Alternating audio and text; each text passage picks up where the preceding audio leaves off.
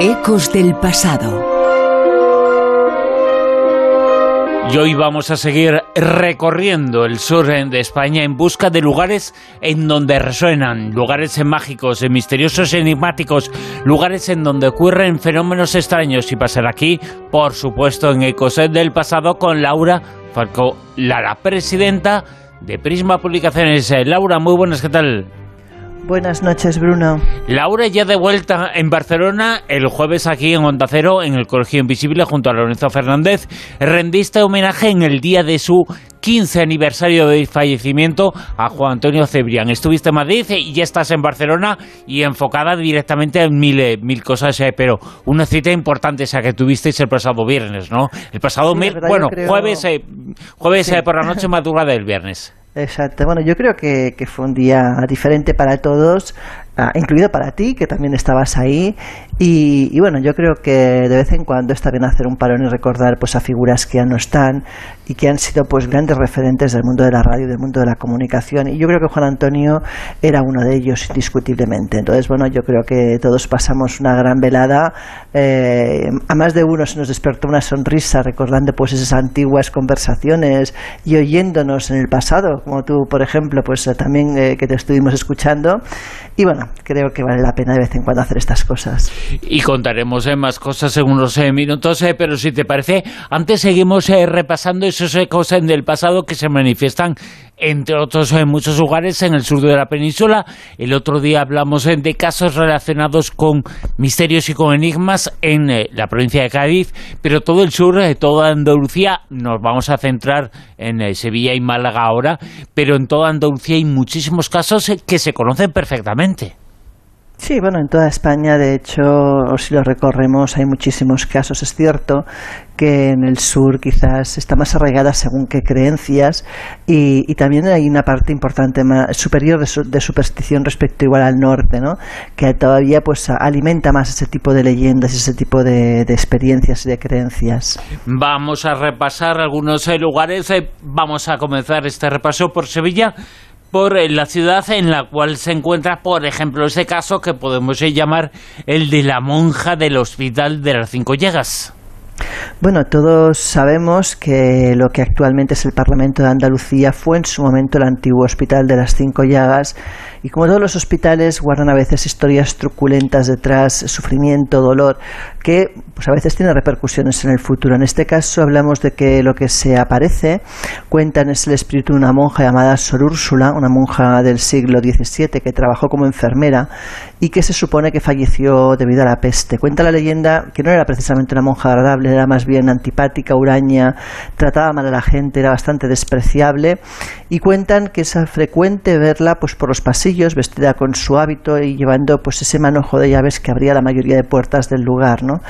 Así que si alguien va al Parlamento, pues que preste atención porque igual se la encuentra. Igual se encuentra a esa monja de los hospitales, esa monja fantasmal que también eh, podemos decir que hay en otro caso, el caso llamado de la señora fantasma y cinéfila. En este caso nos remitimos al número 100 de la calle Payés del Corro, eh, donde hay una de las salas de cine pues más antiguas en Triana, es el cine Fantasio. Eh, cuentan que antes de que esto fuera un cine había sido una antigua corrala de vecinos y que la que probablemente se aparece sea una mujer que pertenecía a esa corrala y que nunca mm, aceptó el hecho de que ese lugar fuera destruido para construir posteriormente un cine, ¿no?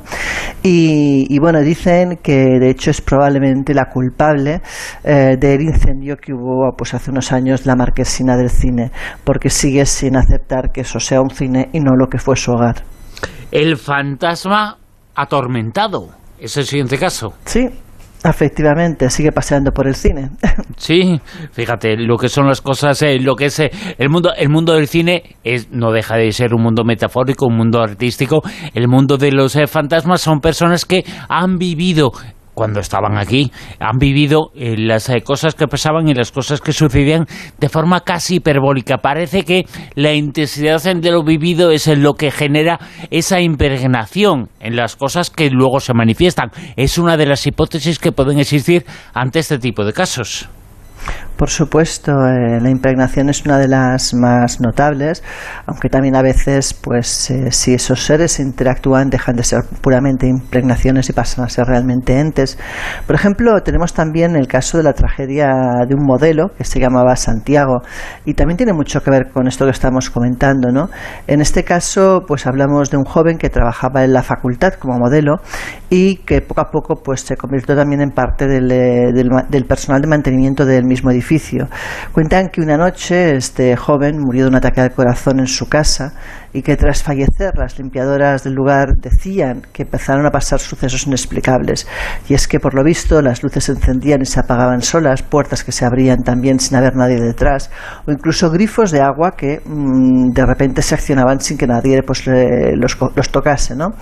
El caso es que fue tan eh, importante el temor que se desató entre el personal de la Universidad de Sevilla que por primera vez en la historia una universidad encargaba una investigación paranormal y bueno, estuvieron varios días eh, pues eh, investigando los sucesos, intentando esclarecer qué es lo que estaba ocurriendo. De hecho, se consiguió grabar una psicofonía que es quizás las más famosas del lugar, que dice algo así como iros de aquí pero bueno, que se supone que ese fantasma seguirá pues, seguramente allí y pues a veces como ocurre con estas cosas tiene momentos, no hay momentos que igual se manifiestan, luego pueden estar mucho tiempo sin dar ningún tipo de guerra y volver al cabo de un tiempo, no se sabe bien bien por qué, accionarse ese resorte que hace que vuelvan a pasar cosas.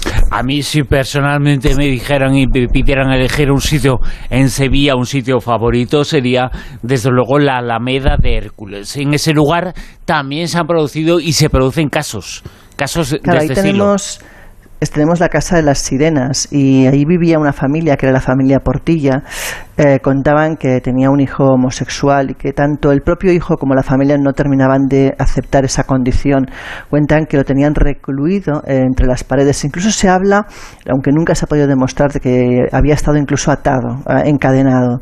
Cuentan que bueno que este chico em, pues acabó muriendo de mala manera, como te puedes imaginar en el lugar, y que desde entonces es este mismo individuo que se manifiesta y que sigue rondando ese palacio y incluso aquellos que encuentran su paso.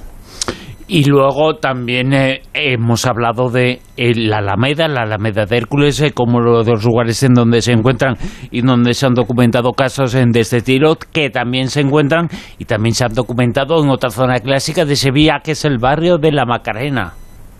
Efectivamente, en este caso tenemos que irnos hasta el Hogar Virgen de los Reyes de Sevilla, como dices en el barrio de la Macarena, y aquí hablamos pues de una leyenda que no son las más frecuentes, pero hay algunas que es protagonizada por un niño. En este caso, eh, el edificio pues era utilizado en, ese momento como hospicio, como hospital, aunque actualmente no tiene nada que ver, actualmente es más bien un centro de ocio, pero en aquel momento pues evidentemente el pasado que ese sitio tuvo pues no era precisamente positivo, ocurrieron muchas desgracias y hubo mucho dolor acumulado entre esas paredes.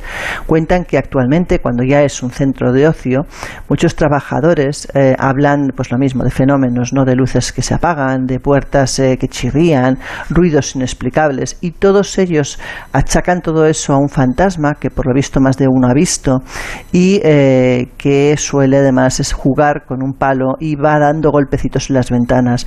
Muchos de ellos afirman que seguramente es un niño que probablemente pues habitaba allí cuando aquello era un orfanato y que seguramente pues pasaría los días jugando con lo que tenía a mano, que en este caso probablemente pues era eso, un palo con el que golpeaba las ventanas, ¿no?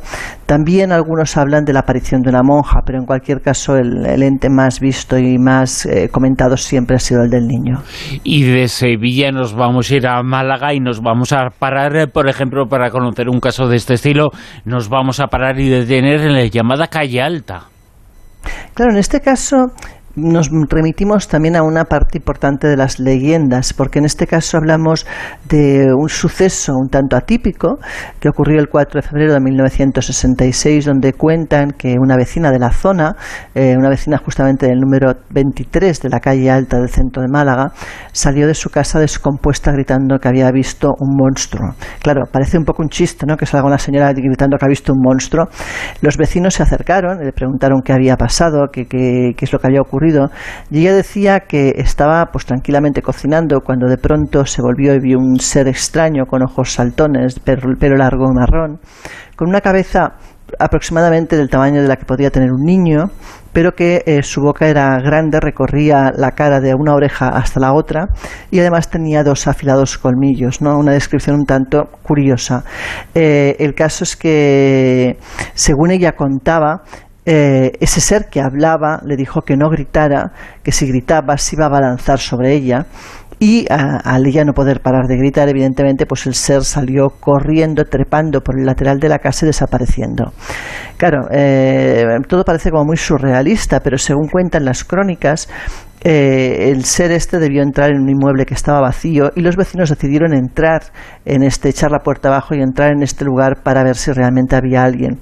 Realmente nunca se encontró a nadie y muchos llegaron a pensar que esta mujer probablemente habría visto un animal o algún tipo de, bueno, igual de ser no muy agraciado que distando de lo que podía ser un monstruo, quizás sí que realmente pues no fuera precisamente una belleza, ¿no?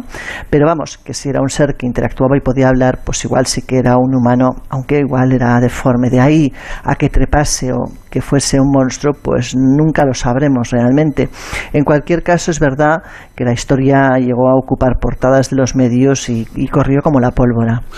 Y también existe información y documentación, por supuesto muchas incógnitas, hay cosas eh, sin resolver, pero la información y los datos son los datos eh, sobre la leyenda del fantasma de la Alcazaba. Sí, en este caso hablamos de una historia que tiene muchísimos años, quizás las más conocidas de Málaga. Según eh, cuentan, antiguamente la Alcazaba era una zona donde se encontraban las casas, las casas de la gente más humilde y, de hecho se le llamaba la zona de la Alcazabilla, no de la Alcázaba. Eh, fue en el verano de 1936 cuando estaban realizando unas excavaciones que empezaron a encontrar pues unas pequeñas figuras con nariz alargada y con sombrero. Eh, de hecho la historia las identifica como duendes, como posibles duendes. ¿no? Eh, dicen que la primera vez que, se vieron a estas figuritas, a, estas, a estos seres, fue pues cuando una de las vecinas se vio sobresaltada por un ruido al alzar eh, la mirada vio una sombra de gran tamaño. Según cuentan, la sombra se encontraba en uno de los antiguos torreones y parecía estarlo observando. Dicen que no estaba sola y por tanto llamó la atención a otros vecinos que también eh, dirigieron la vista hacia ese torreón y varios pudieron ver esa figura oscura que se, que se desplazaba pues del torreón y acababa pues eh, descendiendo ligeramente. El caso es que, según cuentan, en aquel momento tomó una piedra que la lanzó hacia los vecinos y eh, pues sobresaltados todos empezaron a inquietarse por la situación. Según cuentan las crónicas, al día siguiente, alrededor de las 11 horas de la mañana, empezó lo que denominaron una lluvia de piedras. Es decir, no era claro de dónde procedían, pero sí que en aquella zona empezaron a caer piedras del cielo. Muchos de ellos achacaban esa lluvia de piedras al número 24, un edificio abandonado tras la muerte de su último inquilino, y eh, por la noche, sin embargo, esa lluvia de piedras cesó. Pero en ese momento otra cosa ocurrió y es que la misteriosa sombra volvió a hacer acto de presencia. Y esta vez además no era su presencia únicamente, sino que había también una suerte de lamentos en el ambiente, de ruidos, de arrastrar de cadenas, algo que los vecinos empezaron a, tomar ya con un cierto temor. Eh, como esa lluvia de piedras continuó varios días, llegó un momento, además hiriendo en, algún caso incluso a gente, llegó un momento que eh, decidieron asaltar esa finca, entrar en ella la casa abandonada desde la cual pensaban que venía toda esa fenomenología. Ellos esperaban encontrar a alguien allí escondido, sin embargo, la casa estaba perfectamente cerrada, tuvieron que reventar la puerta, no había ningún hueco por donde escaparse de ella y eh, realmente la puerta no había sido abierta, con lo cual eh, cada vez tomaba más peso esas hipótesis alternativas a una presencia humana. Cuentan que finalmente fue tal eh, la impresión que causó en todo ese vecindario y tal el revuelo que hasta la guardia, se personó en el lugar y también eh, escudriñó a fondo la zona sin encontrar nada, aunque sí que cuentan que el fantasma siguió apareciéndose varios días después, aunque es verdad que la lluvia de piedras desde ese día cesó. En la actualidad el lugar está reformado y aún eh, los guardias de seguridad que transitan por la zona han contado historias inquietantes de esa figura oscura que parece que sigue recorriendo la Alcazaba y que además pues a veces alguna vez todavía ha lanzado alguna piedra eh, no de gran tamaño pero sí alguna piedra al personal de seguridad. Así que bueno ya ves que, que también Málaga tiene su, su aquel. Desde luego que sí, este caso es uno de los más importantes, eh, como es eh, no menos importante el llamado caso, el poltergeist que se encuentra en Málaga, el caso de la calle Cister. Pues sí, ahí estaba pues nuestra competencia, ¿no? La editorial Plaza y Janés y, era una oficina normal y corriente como puede ser pues cualquier otra, salvo porque aquel día, eh, hablamos de 1991, algo cambió. Dicen que una de las trabajadoras bajó a tomarse un café, María Luisa en particular, cuando de pronto vio que del edificio empezaban a salir corriendo todos sus compañeros y se montaba realmente una buena acumulación de gente en la entrada de su oficina. ¿no? Según afirmaban los presentes, eh, empezaron a escucharse fuertes ruidos, los muebles empezaron a desplazarse solos y empezaron a volar todo tipo de objetos por la, por la oficina, desde grapadoras hasta sillas, hasta libros. El caso es que, pues como puedes imaginarte, todos salieron corriendo fuera eh, totalmente asustados. Estamos hablando de un 6 de junio de 1991 y eh, tras investigarse el caso, pues no nadie fue capaz de encontrar una explicación lógica a lo que había pasado. Desde luego, eh, cuando volvieron a entrar se encontraron pues eh, el, piso completamente destrozado, todo por los suelos, todo lanzado y nadie fue capaz de encontrar una explicación. Actualmente en ese edificio ya no está la editorial, la editorial tomó otro otro lugar y dejó ese lugar vacío y con el paso de los años ese edificio ha tenido otros eh, negocios albergados en su interior, por ejemplo, una tienda Vans. Comentan que los trabajadores de esas tiendas que han ocupado ese lugar siguen reportando casos de sucesos sin explicación, eh, caída de objetos, sensación de una presencia, pero desde luego nada que ver con el día famoso que se vivió en Plaza de Janés, que fue realmente, pues por lo que cuentan, esperpéntico, ¿no? O sea, hasta los propios policías pues no eran capaces de encontrar una explicación a los sucesos que ocurrían de forma tan además violenta Sucesos eh, que ocurrían en el lugar, que estaban vinculados indiscutiblemente a ese sitio que era la sede de una editorial y no sabemos eh, si vinculado al sitio o también a las personas o las personas servían de mecha eh, a lo que ya existía, pero el fuego inicial, la causa inicial estaba en el lugar y luego pues determinadas circunstancias hacían que eso se manifestara más abiertamente. Es una explicación posible a este tipo de sucesos. ¿Y qué explicaciones hay a este otro caso, al caso al llamado niño asesinado? Nos remontamos tiempo atrás, a 1913, al 7 de agosto, sobre las 6 de la tarde. Y también nos remitimos a una figura mm, que durante muchos años, eh, sobre todo más antiguamente, dio mucho que hablar, como es el sacamantecas, ¿no? Pues según cuentan, Manuel Sánchez Domínguez se encontraba jugando junto a su hermana eh, frente a las puertas del cine. Sus padres eh, pues solían trabajar en un puesto ambulante justo frente a las puertas del cine Pascualini en la calle Córdoba, donde se encuentra hoy lo que denominamos el Teatro Alameda. Y, de pronto, no se sabe bien bien cómo ni por qué, Manuelito pues sale con un pájaro muerto en la mano, le dice a su madre que mira, nos lo podíamos comer. La madre evidentemente le dice que haga el favor de entrar en el cine, del cual eran bastante conocidos, y que en una papelera tirase a ese animal, que qué iba a hacer con él.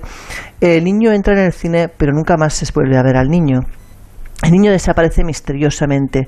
De hecho, los padres, como te puedes imaginar, enloquecen eh, buscándolo. La Guardia Civil empieza también abre una búsqueda del pequeño cuando, eh, pues unos días más tarde, exactamente el día 12 de agosto, el niño se ha encontrado muerto en, un campo colindante con el cuello rajado y completamente desangrado. Ahí empieza pues la leyenda o empieza a hablarse de él Salamantecas, porque ya en Almería había habido otro caso de otro niño pues también que habían encontrado muerto y desangrado.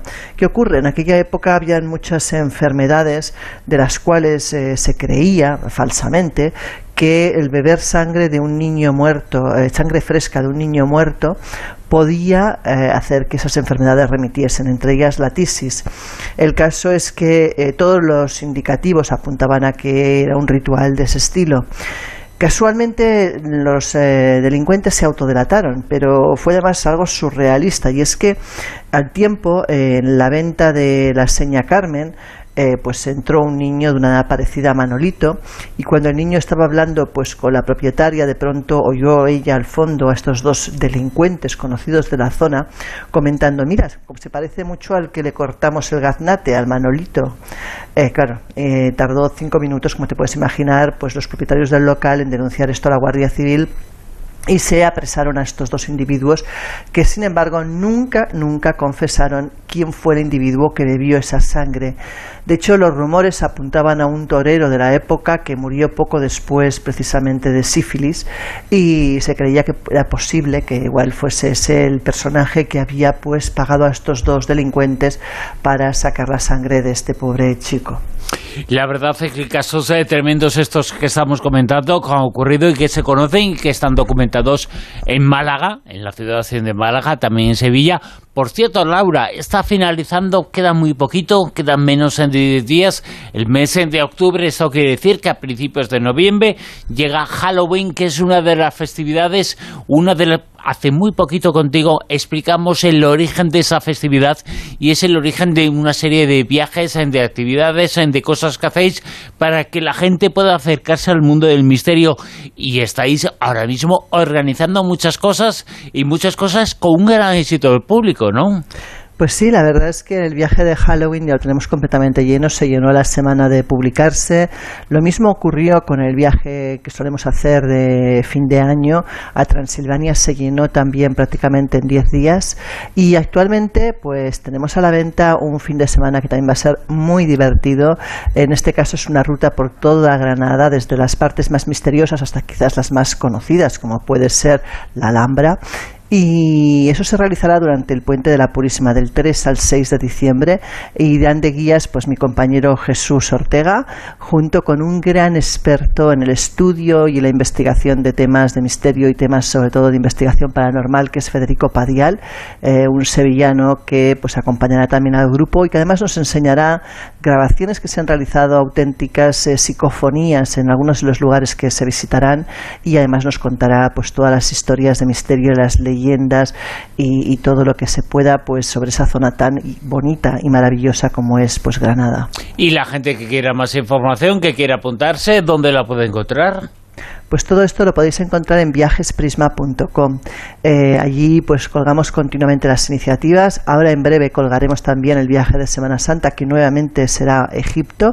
Eh, digamos que es la continuación, en cierta manera, del viaje que se realizó el año anterior y donde quedaron muchos lugares por ver nuevamente, eh, hay gente que ya nos está enviando mails antes de colgar el viaje para reservar, así que cuando lo colguemos os pediría que, que os apetezca ir, que no retraséis porque luego se agotan las plazas. La verdad es que estamos eh, en un momento dulce, la gente quiere hacer cosas, estamos hablando de un viaje, un viaje que ya se está comentando lo que se va a hacer en Semana Santa y faltan muchos meses eh, para Navidad, con lo cual las cosas están volviendo a su rumbo. Parece que sí, y parece además que incluso mucho más que antes de la pandemia. Yo creo que si algo ha llevado a la pandemia es que después del encierro y después del tiempo que hemos estado aislados con mascarillas, pues ha provocado el efecto contrario, ¿no? que la gente quiera realmente aprovechar, disfrutar, moverse, viajar y, eso es fantástico, la verdad. Sin lugar a dudas es un buen síntoma. Como un buen síntoma es que nuestros oyentes el próximo jueves por la noche se pongan onda cero, escuchan el Colegio Invisible, te escuchan a ti junto a Lorenzo Fernández hablando en este caso de hospitales en donde pasan y han pasado cosas extrañas. Sí, bueno, los hospitales son esos lugares eh, que por desgracia, una vez cierran sus puertas, acumulan una gran cantidad de energía, incluso estando abiertos, cuando por las noches se realizan guardias, es muy habitual eh, escuchar eh, relatos de enfermeras o de vigilantes o de celadores que te cuentan realmente experiencias muy inquietantes. Y es que mm, si en algún lugar la gente nace, muere, y, sufre es los hospitales, ¿no? Y pues haremos un recorrido tanto nacional como internacional por hospitales realmente que tienen historias increíbles y donde pues seguramente más de unos le pondrán los pelos como escarpias. Eso el próximo jueves eh, por la noche aquí a finalizar eh, Radio Estado de Noche a la una y media ahí abre sus puertas el Colegio Invisible. Y por supuesto aquí escucháis más ecos del pasado con Laura Falcó Lara el próximo domingo por la noche, madrugada de en la rosa de los vientos. Hasta entonces, Laura. Un abrazo a todos.